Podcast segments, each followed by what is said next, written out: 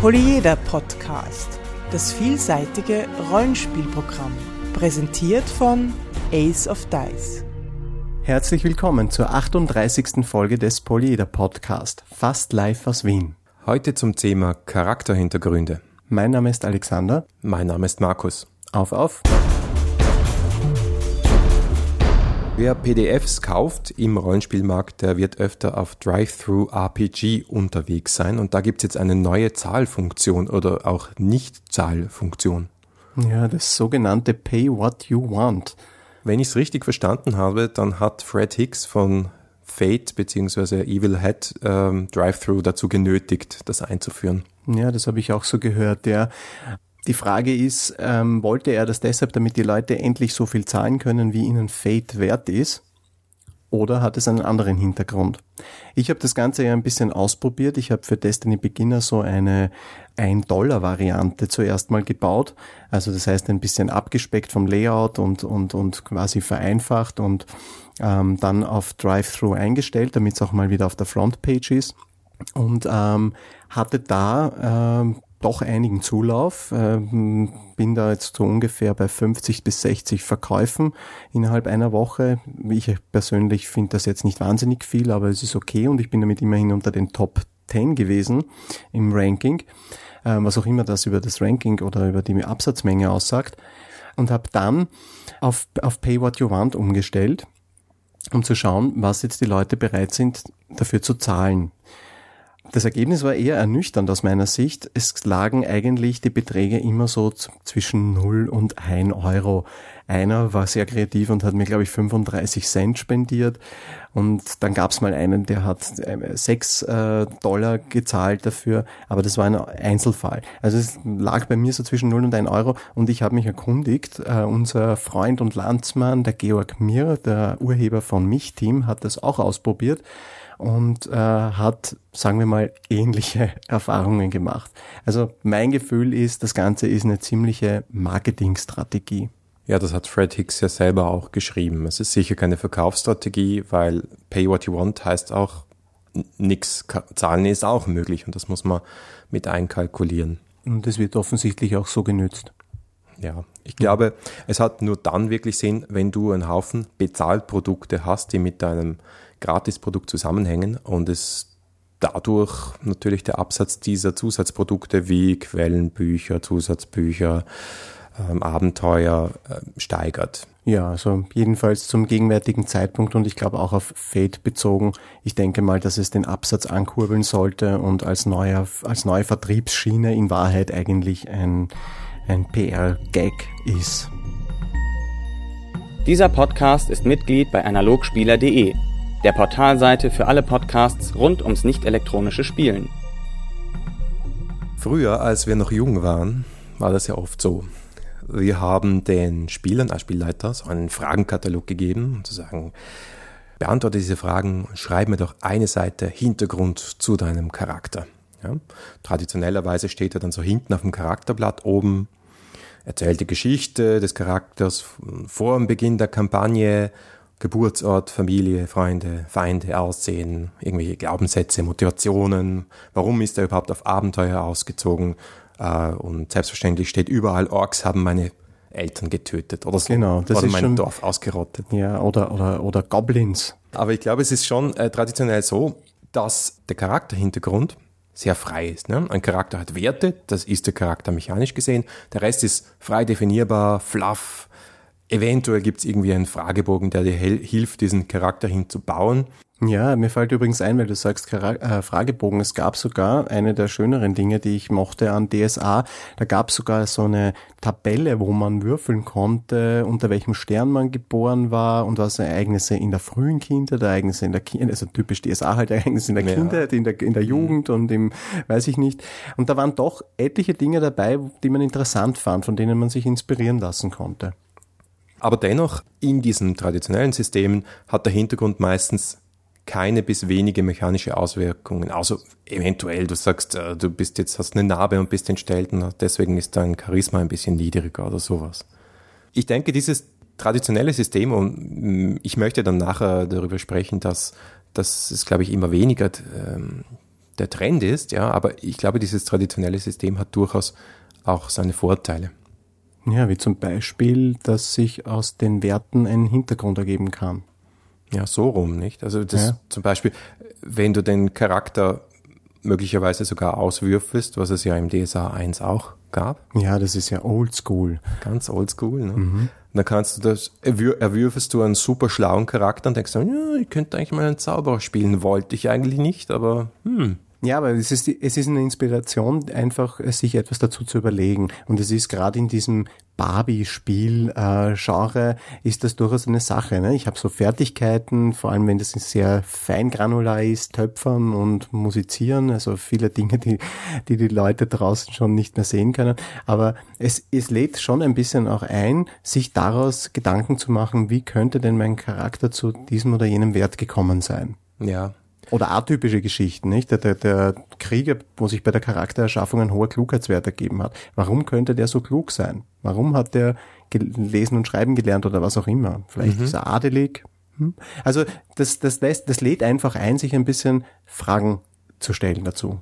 Ja, und umgekehrt gibt es auch Spieler, ich hatte auch äh, jemanden in meiner Runde, der gesagt hat, du, ich kann das nicht vor dem Spiel mir alles ausdenken, sondern das, das muss sich im Spiel ergeben. Ich, ich möchte jetzt keinen Fragebogen ausfüllen, ich möchte auch keinen Roman schreiben, sondern spielen wir mal und dann, dann ergibt sich das. Und, Ja, und wenn du dann sagst, ja. dein, dein Onkel lebt in der und der Stadt, dann passt das auch. Ja, genau. Der klassische Design-in-Play-Spieler, der seinen Charakter im Laufe der Kampagne entwickelt oder halt immer mehr entwickelt, im, im Gegensatz zum Design-at-Start-Spieler, der seine Charaktere schon von vornherein ganz konkret und stark visualisiert und alles gleich im Vorhinein weiß, am Reißbrett entwirft und dann auch wirklich so spielt. Mhm. Ja, aber wie auch immer man es hält, ich glaube, es ist oft ein schneller und einfacher Einstieg ins Spiel. Wenn man, wenn man eben nicht einen Roman schreibt, sondern vielleicht ein paar Stichwörter und dann loslegt, wenn man eben diesen Hintergrund nicht so mechanisch ins System hineinbaut. Genau. Was aber natürlich auch Nachteile hat. Ja, absolut. Ich meine, der eine Nachteil liegt auf der Hand. Die Werte und der eigene Hintergrund können diametral auseinandergehen. Das heißt natürlich auch, dass Charaktere ein totales Glaubwürdigkeitsproblem bekommen können, wenn sie, wenn sie einen Hintergrund sich ausgedacht haben, der keine Deckung in den Werten findet. Wenn du sagst, ja, aber ich bin doch dort und dort aufgewachsen, das wüsste ich doch. Ich so, ja, zeig's mir auf dem Charakterblatt, da steht keine Fertigkeit. Ja, das ist schrecklich, geht gar Ja. nicht. Oder, oder der Hintergrund geht dann irgendwie ganz vergessen, weil er halt keine Relevanz, keine Immanenz hat im Spiel. Und, und das ist dann irgendwie, hm, aha, ach so, ja, deine Eltern sind tot. Na, pf, Tja, vergessen. Egal, ja, genau. Ach so, ich hatte die Ehefrau. Ah, ja, Moment, was ist irgendwie mit der? Haben wir vergessen. Moment, lass mich mal blättern, wenn ich das sonst noch alle hab. Ja, die Charaktere werden damit irgendwie so zu Abziehbildern dann. Ne? Und Ja. was ist das, das, was kann noch passieren? Es kann passieren, das ist auch nicht so lustig, dass die Spieler seitenweise Hintergrund entwerfen, der nie ins Spiel kommt. Echt Ja, schade drum. Oder es geht natürlich auch, gibt auch die Charaktere, die den Hintergrund dann ständig ins Spiel hineindrängen, obwohl es nicht so gut hineinpasst und so. Also das es geht in, kann in alle Richtungen schiefgehen. Genau. Vor allem, wenn alle das im Barbie-Spiel zu Hause basteln und dann kommt es zusammen und denkst du, uh, was ist das für eine Gruppe? Ja, genau. Oder ist sie sterben dann einfach nach einem Abend. Das ist ja voll frustrierend. Das ist dann wie so wie bei George R. R. Martin. Irgendwelche Charaktere mit unglaublich viel Tiefe werden einfach abgekragelt nach wenigen Seiten. Aber ich habe das Gefühl, diese traditionelle Art des Charakterhintergrunds, die kommt immer weniger vor in moderneren Rollenspielen oder- oder den neueren Rollenspielen, sagen wir es mal so. Äh, Ich habe das Gefühl, es wird immer mehr das Generieren von Hintergrund und das Generieren des Charakters verzahnt. Es ist eigentlich schon dasselbe. Du hast dich ein bisschen mit Fate auseinandergesetzt in letzter Zeit. Genau, da gibt es das sogenannte Face Trio. Bei Fate ist ja das Wichtigste des Charakters sind die Aspekte. Das ist äh, das, was den Charakter wirklich ausmacht, was auch mechanisch sehr, sehr wichtig ist, wo man sich Vorteile durch das Ausgeben von Fate-Punkten holen kann. Also ein Aspekt wäre zum Beispiel sowas wie gezeichnet von Kriegsnarben. Ja, das kann man ins Spiel hineinbringen, positiv wie negativ, indem man dann einen Fate-Punkt hineinbringt. Gleichzeitig verzahnt man aber mit solchen Geschichten auch die Gruppen im Face Trio. Das funktioniert so. Nachdem man die ersten beiden Aspekte festgelegt hat, denkt man sich aus, was war das erste Abenteuer, das mein Charakter erlebt hat. Denkt sich irgendeine kleine Geschichte aus, keine Ahnung, ich habe jemanden gerettet, ähm, der zu unschuldig verurteilt hätte werden sollen und daraus ergibt sich ein Aspekt. Der Aspekt wäre zum Beispiel, kämpft für den kleinen Mann. Jetzt gebe ich diese Geschichte weiter zu meinem Nachbarn zur Linken und der sagt mir jetzt, was er für eine Rolle in diesem Abenteuer gespielt hat. Das Offensichtliche wäre jetzt, ich war die Person, die du gerettet hast. Mhm. Und daraus ergibt sich ein Aspekt für diese Charakter. Zum Beispiel, ich schulde ihm mein Leben. Zack. Mhm. Schon sind die, diese beiden verzahnt und dann geht's noch einmal weiter und am Schluss hat jeder drei Aspekte, wovon alle drei Aspekte mit anderen Charakteren verzahnt sind. Und so hat man von Anfang an eine verschweißte Gruppe. Man kann sich da ein bisschen eigentlich was auch rausnehmen für jedes Rollenspiel. Also das wäre so, ein, so eine Möglichkeit eigentlich auch, kann man bei jedem System machen, dass man einfach als Spielleiter hergeht und darauf Wert legt, dass die Gruppe verzahnte Hintergründe Gründe entwirft die Gruppe generieren und nicht den Charakter generieren. Da gab es letztens eine Folge von System Matters und ich, da bin ich ein großer Anhänger davon. Das ist nicht ganz neu. Traveler zum Beispiel hat es recht ähnlich gemacht, also wo du so einen Lebenspfad nachgezeichnet hast, weniger mit dem Verzahnen, aber wo du den Charakter aus einem Lebenspfad generierst. Auch beim Mausguard haben wir drüber gesprochen. Mhm. Ein Beispiel fällt, fällt, mir noch ein, noch einmal dieses äh, Story-System Dread, wo du nur den Fragebogen hast. Da sind es allerdings Suggestivfragen, wie zum Beispiel, warum bist du nicht zum Begräbnis deines Vaters gegangen? Mhm. Damit lege ich als Spielleiter schon fest, du bist nicht zum Begräbnis deines Vaters gegangen, aber das inspiriert sofort zu einer spannenden Antwort. Und das, was in der Antwort steht, zum Beispiel, ich war Polizist und hatte Dienst, das gilt dann. Und mhm. wenn du mhm. Polizist bist und das da steht, dann kannst du auch schießen, dann kannst du auch Fingerabdrücke lesen, dann kannst und so weiter. Aha, also das ist ein ganz anderer Ansatz, der aber ähm, zu wirklich, wirklich spannenden und inspirierenden Charakteren führt. Mhm. Was, was wäre dann, wenn ich sage, äh, ich habe einfach keine Lust gehabt? Was wäre ich dann für ein Charakter? Außer ein Arschloch, aber das prägt deinen Charakter auch, dann wärst du halt ein Arschloch. okay. Ja. Die Vorteile von diesen Systemen liegen auf der Hand. Die Hintergrundgeschichte und die Charakterwerte, die können gar nicht mehr auseinanderdriften, weil sie sind letztlich fast dasselbe. Mhm, mh. Ja, es passt auf jeden Fall zusammen. Ne? Ja. Und es kann auch das nicht vergessen gehen, weil ich muss das ständig ins Spiel hineinbringen, bei Fate sowieso rein mechanisch, weil sonst gehen mir die Fate-Punkte aus. Mhm. Und letztlich äh, ist es auch so, dass, dass du dich zusammensetzt für einen Abend, die Charaktere generierst und dann hast du schon so viele Plot-Hooks, wo du nur zusammensammeln musst und die ein bisschen verketten und dann kann die Kampagne losgehen. So stelle mhm. ich mir das jedenfalls vor. Mal schauen, mhm. wie es dann in der Realität ist. Ja, bin gespannt, was du berichten wirst. Mhm. Nachteile hat das System allerdings auch, die kann man auch nicht äh, einfach ähm, vergessen. Zum einen ist äh, es eine gewisse Einstiegshürde, muss man ganz ehrlich sagen. So einen Charakter zu entwerfen mit, mit, mit verzahnten Hintergründen und es braucht Zeit. Oft ist es gut, wenn man da ein bisschen drüber schläft und so weiter oder dass sich Spieler mal zusammensetzen und, und das überlegen. Also wenn man das wirklich richtig machen möchte, braucht das einfach Zeit. Und es gibt auch keine unbeschriebenen Blätter. Es gibt keine generischen Charaktere. Jetzt kann man natürlich mhm. sagen, die will man ja eh nicht haben. Aber wir haben oben, also wir haben ja schon vorher darüber gesprochen, dass manche Spieler sich einfach leichter tun mit unbeschriebenen Blättern, die sie dann nach und nach mit, mit Leben füllen. Was ja. auch den Vorteil haben kann, dass ich meinen Charakter an die laufende Kampagne oder an das, wie sie sich entwickelt, weil was entwickelt sich im Rollenspiel schon so, wie man es gedacht hat, kommt ja immer anders, als man denkt dass ich das an, an das eben anpassen kann oder auch an die Gruppe anpassen kann. Charaktere, die auf dem, auf dem Papier sehr gut klingen, spielen sich oft katastrophal und umgekehrt, ist meine Erfahrung. Und dieses graduelle Anpassen, dieses Design in Play, dieser Ansatz ist halt nicht so möglich. Generell vielleicht noch ein paar Punkte zum Thema Hintergrund. Ähm, mein, meine Erfahrung als Spielleiter ist, die Spieler tendieren zu den Extremen. Da gibt es die Spieler, denen man wochenlang nachlaufen muss, damit sie einem endlich zwei Schnipsel von Hintergrund äh, geben. Und dann gibt es die, die äh, Musterschüler sozusagen, die einem mit 10 A4 Seiten äh, Hintergrund im, äh, in wunderschönster Prosa zudecken.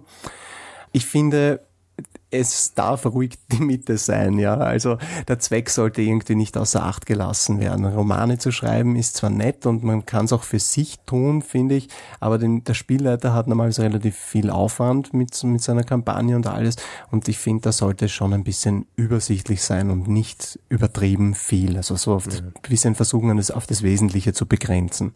Zweckmäßig ist das richtige Wort dafür, ja. Was mir auch noch eingefallen ist, äh, als wir darüber nachgedacht haben über das Thema, ist, ähm, je mehr der Hintergrund der Charaktere mit der Welt verzahnt ist, desto mehr bereichert das beide. Weil niemand möchte 0815 Kampagnen spielen, unterstelle ich jetzt einmal unseren Hörern, sondern man möchte ja in einer Welt, die lebt und atmet, spielen und die kennenlernen und das soll ja eine Wechselwirkung stattfinden. Also es ist immer gut, Besonderheiten herzugehen und auf die Welt einzugehen. Die Frage ist auch, wie viel Einfluss hat der Spielleiter auf diesen Hintergrund oder darf er früher oder später nehmen? Genau. Also was, die was Frage davon, ist, ist alles, äh, jeden Verwandten, den du da hineinschreibst, ist das Freiwild, der entführt werden, getötet werden kann, damit irgendwas passiert oder nicht? Und, ja. Genau. Und, und wie, wie viel darf man erfinden? Wie schaut's aus mit, den, mit dem, was nicht im Hintergrund drinnen steht?